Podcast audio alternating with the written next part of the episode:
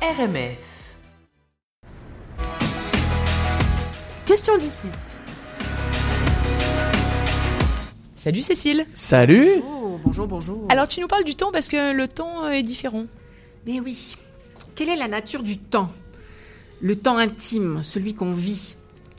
En fait, la propriété fondamentale, ça serait le temps de l'univers ou bien le produit de l'observation intellectuelle, de notre perception du temps, la perception humaine.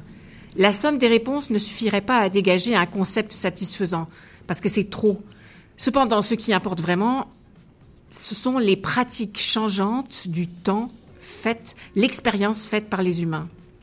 En 1905, Einstein et sa théorie de la relativité faisaient une petite révolution dans le monde scientifique remettant en cause notre compréhension du temps. Pour résumer, il existe autant de temps propre que d'observateurs différents. Mais j'arrête là parce que je ne me lancerai pas dans la physique quantique. C'est ça. J'évoquais dans une précédente chronique les premières vagues d'immigration en Amérique du Nord par des humains venant d'Asie, par le détroit de Bering, il y a de cela à peu près 15, millions, euh, 15, 000, euh, 15 000 ans. Pardon. Quel était leur vécu par rapport au temps? Comment se situaient-ils Bon, ça reste un grand mystère. Mais pour ceux qui arrivent au Québec à notre époque, il y a plusieurs temps. Le temps d'avant le Québec, avec toutes les attentes, les peurs, les espoirs, le fantasme aussi à propos de ce Québec mythique. Et puis arrive l'expérience, l'expérience du temps ici. Il y a le temps de l'arrivée, le temps de l'initiation, le temps de prendre ses marques, le temps d'apprendre une nouvelle langue ou tout au moins de mieux la comprendre, le temps de l'observation, le fait de prendre son temps pour tenter d'appréhender ce nouveau monde et d'en capter les subtilités, les codes culturels, les messages non verbaux, l'inconscient. Bref, de s'imprégner de ce nouveau territoire et de tenter de le comprendre. Je n'aurais pas eu tout mon temps pour partager avec vous les arcades de la notion de temps en interculturel. On fait référence aux notions de monochromie, de polychromie. Mais voici quelques exemples sur le terrain qui, à n'en pas douter, vous parleront. On dit souvent en France que pour un rendez-vous, même professionnel, il va y avoir peut-être ce fameux quart d'heure français qui consiste à se permettre d'arriver avec quelques minutes après l'heure du dit rendez-vous. Dans certains pays latins, il ne s'agit plus de quelques minutes, on est dans l'élasticité pure. Tout est possible. Pour avoir vécu en Italie, je peux en témoigner. Alors qu'en Afrique, au Maghreb ou en Inde, des temps se superposent. Ainsi, le temps professionnel peut cohabiter avec le temps personnel, pouvant ainsi déstabiliser celui qui vient d'un pays où le temps linéaire et où l'agenda règne, en maître d'ailleurs, comme ici.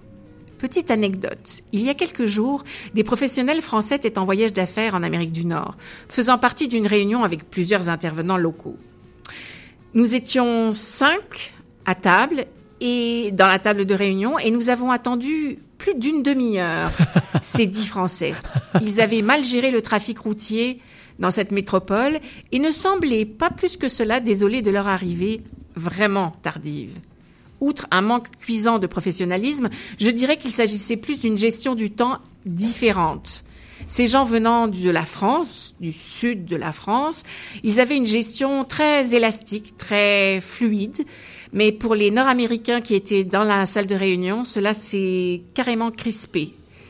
Ici, le respect des horaires, de la ponctualité fait partie des basiques. Et la chose la plus étonnante, c'est que ces fameux Français ont perdu beaucoup de crédibilité professionnelle par leur retard sans s'en rendre compte.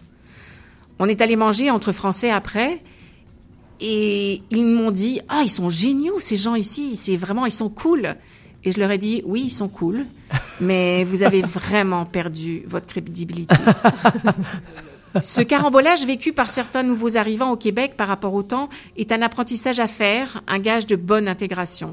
La ponctualité au rendez-vous, le respect des dates limites, l'engagement par rapport aux dates, aux horaires.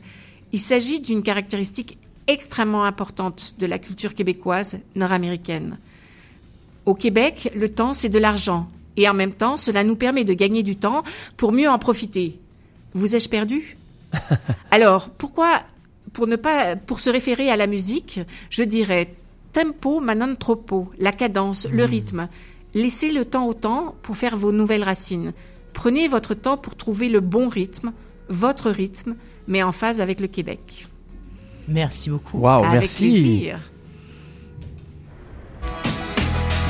C'était la chronique Question d'ici.